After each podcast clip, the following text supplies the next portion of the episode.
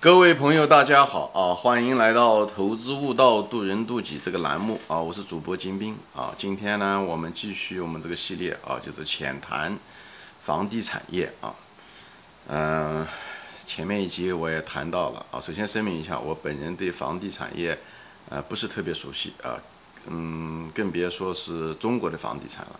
因为有些网友问我，叫我谈谈房地产业啊，他们因为有人想买万科啊。首先我声明一下，我觉得万科是个非常好的一家公司啊，呃，无论是管理层也好，企业文化也好，各个方面都是不错啊。虽然王石可能就是不再做这个主管了，但是这个整个的企业文化他很在意传承啊，嗯，管理也非常好。但是，呃，怎么说呢？伟大的公司在一个呃糟糕的行业。它也很难成为一个伟大的公司，伟至少是很难成为一个优质的公司。所以，呃，看公司之前，首先要看行业啊。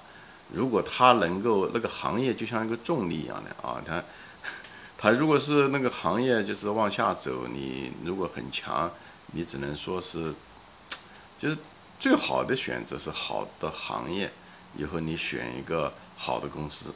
如果是即使是好的行业，你选不到最好的公司，如果价格太高的话。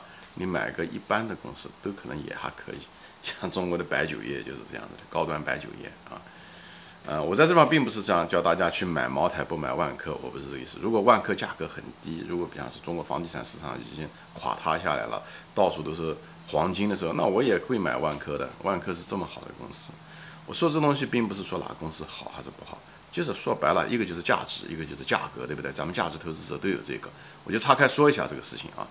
那么现在回到再谈这个房地产业这个行业，那么前面第一集呢，我就谈到了房地产行业的第一个呃两大弱点吧，啊，嗯，第一大弱点就是成本无法控制，土地成本无法控制在政府的手上，而且不断的拍卖中越抬越高啊，这几这二十年这土地成本涨了一二十倍，有的地方是到三十倍啊，嗯，以后材料成本啊，水泥、钢筋这些东西也控制不了啊。也没有定价权，所以呢也在涨。以后中国的人工，对不对？建筑工人的这些东西也在涨。以后银行的贷款，对不对？也是这样子的。它所以它没有任何的，就在成本这四大块，它没有任何的优势。啊，同时呢又没有什么太多的定价权，除非是真正的很好的公司有一定定价权啊。像万科可能要好一点，品牌啊质量啊有保证，是个良心公司，大家可能哎愿意买啊。就是无非而已，但也没有到那种程度，因为它之所以没有什么太大定价权，因为呢，这房子大家都能看得见、摸得着，知道怎么样评估啊。它不像别的东西，比方药啊这些东西啊，真的人没无法评估。那救命的时候都是，对不对？它是一千块钱，他也可以买，五块钱也可以买，一万块钱也可以买，对不对？所以呢，就是这时候的时候，它实际上是，呃，消费者其实并不知道。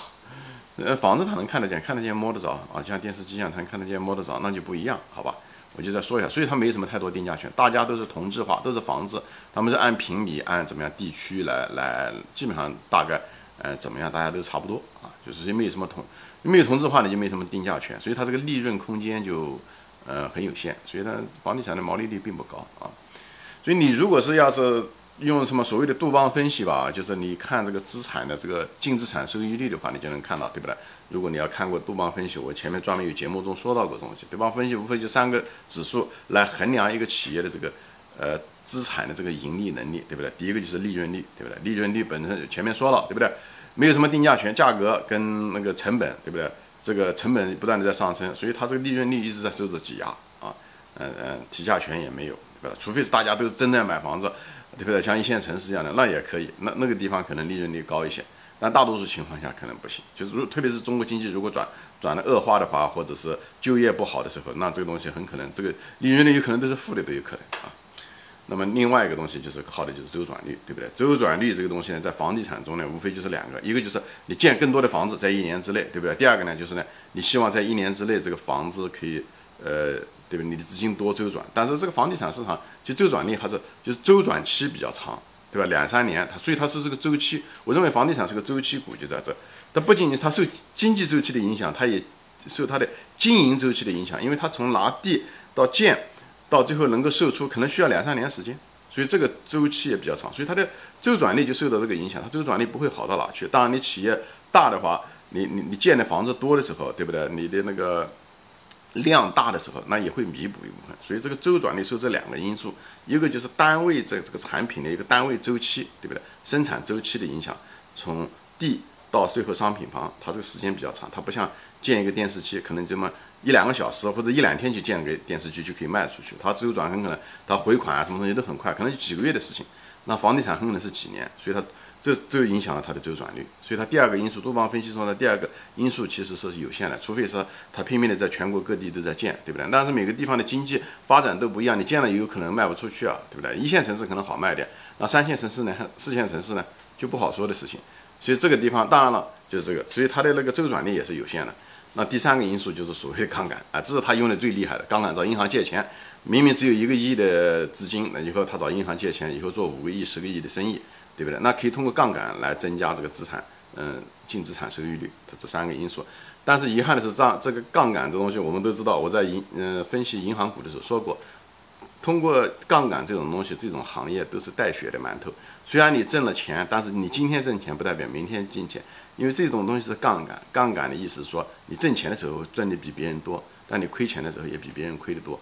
而且，你还会破产，因为你找人家借钱，人家要清理你的财产的时候，银行要收你的财产的时候，你很可能就垮塌了，你可能就因为缺氧你就倒下了，你涉及到破产，涉及到生命之忧，你不要说只是为了挣钱了，涉及到生死，这个我后面会谈到啊，跟一个东西在一起搅在一起的时候，这个杠杆率会显得，嗯，还有它这个行业的周期性就会显示说。呃，会把自己暴露出来，就像银行中的时候，它有杠杆率，但是又有传导性，所以呢，传导性会使它的杠杆的这个毛病会被放大，啊，会被呃攻击，会呃对，就是这种脆弱性就会出来。那房地产中的这个杠杆性会在这个地产业的时候会被什么东西会被暴露出来呢？就被所谓的周期会暴露出来，这就是我这一节想讲的一个重点，好吧？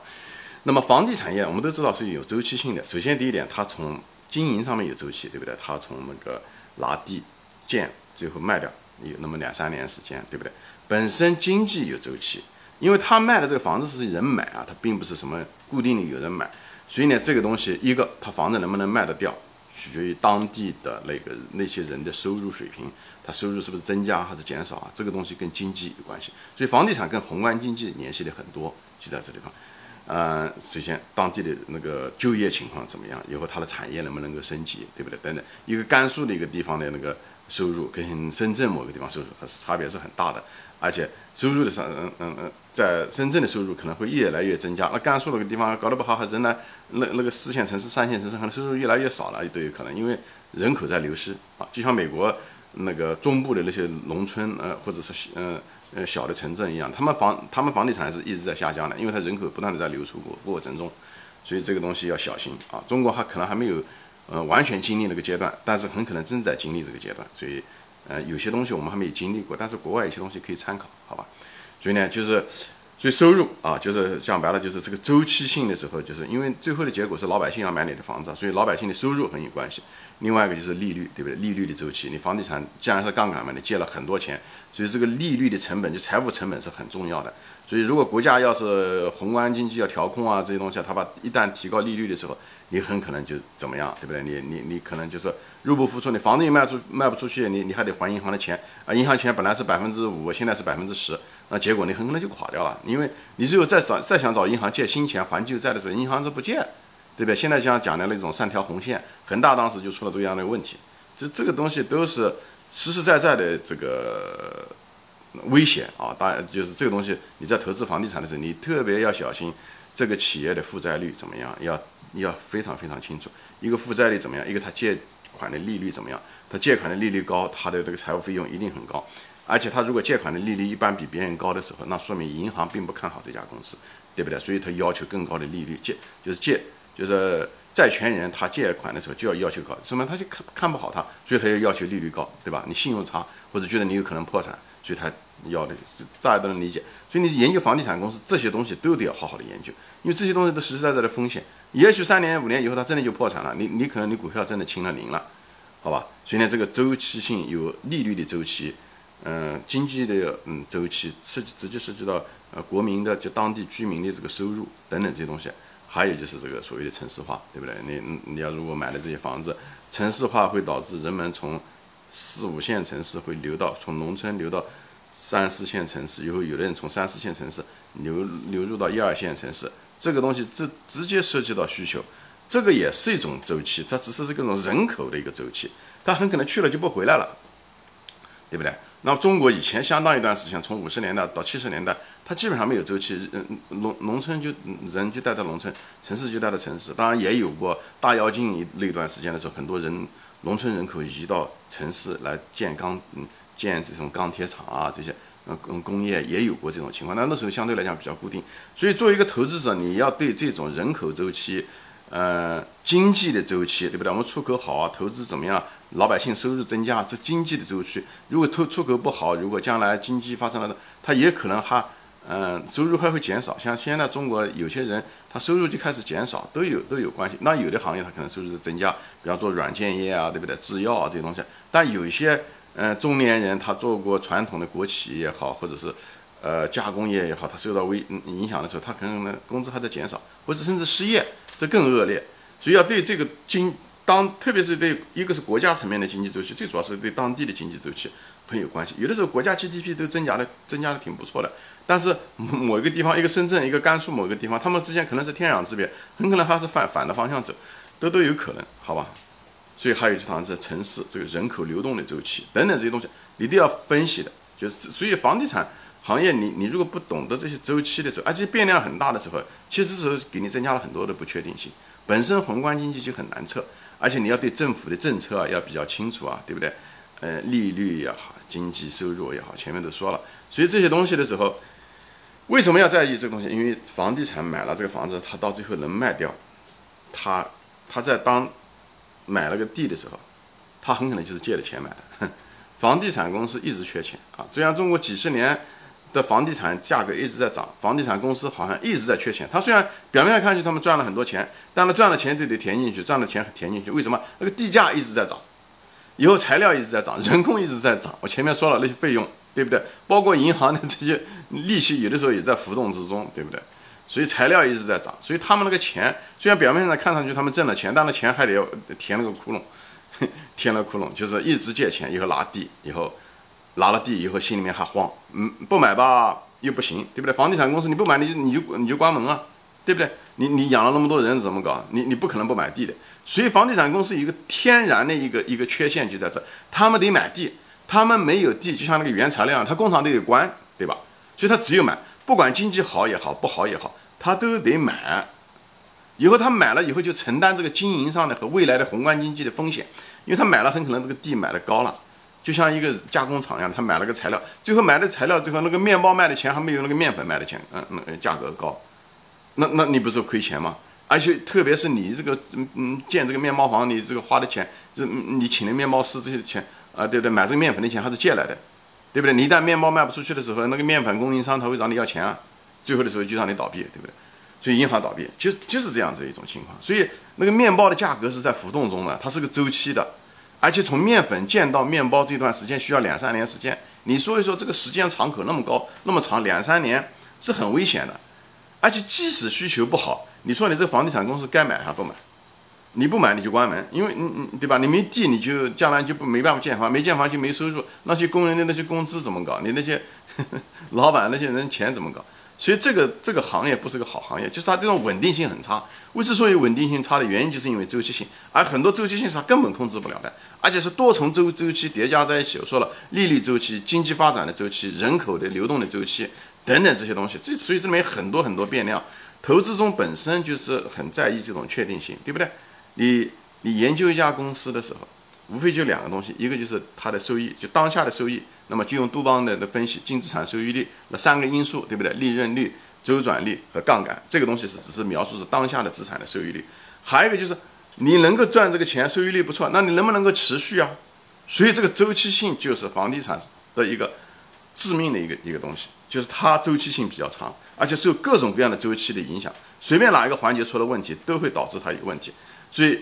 一，你衡量给企业估值的时候，无非就是两个东西，对不对？一个是它的这个净资产收益率，还有就是可不，它有了这个高的净净资产收益率，它可不可以持续啊？它如果不能持续，一会儿高一会儿低，特别是有的时候它还会破产，因为对不对？前面说了，他找银行借的钱，他房子如果卖不掉，他买借的那个面粉的钱是是找人家借的钱，人家面粉厂找找他要钱的时候，他就完蛋，对不对？面包价格他又控制不了，所以我说房地产并不是个好行业。所以无论是在净资产收益率方面，还是在，除非是大家都需要的时候，像全国中国这么前面二十年的时候是这样的时候，让他都过得都很好，对不对？利润也很高，可以建房子，以后银行愿意贷款，杠杆率也很高，所以它净资产收益率还不错。以后呢又可持续，因为中国一大堆老百姓都需要房子，等他们都有房子的时候，那么还谁还需要房子呢？那这时候的时候，他就突然之间，他就像一个吸毒的一个呃瘾一样的，他得不断的吸，不断的吸，因为他不断的买地，以后不断的建，以后不断的卖，有一天突然之间卖不掉的时候，那么人家找他要钱的时候，要你找银行借了钱，那怎么搞？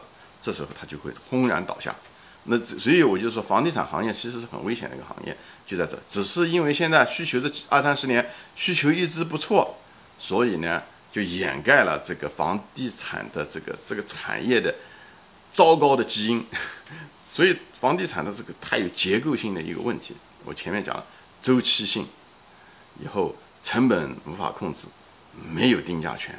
这三个是房地产的一个致命的问题，这也就是为什么这个房地产的市盈率，这公司的市盈率一直不高的原因在这，就是，呃，投资者都不笨啊，大家都不笨，他这种金融风险就是杠杆率和那种经营风险就是一种周期性，这个东西是他控制不了的，好吧？我说的这一大堆话，讲房地产不好，就给这些。投资人呐，就是特别是投资房地产的人，你就是就你万一要没有考虑到，或者你对他考虑的不够重视，我就把这种东西一种把它结构化的把它说一下子，这样的话你心里面有数，你你买的那个东西是不是你想要的，是不是你想的那么美，哎，你有些风险是不是你没看到？我在这地方你就粗浅的谈一下子我的这些看法，我的这些看法不一定对啊，但是就是，我还是想在镜头前，既然你听了节目嘛，还想发表我的意见啊。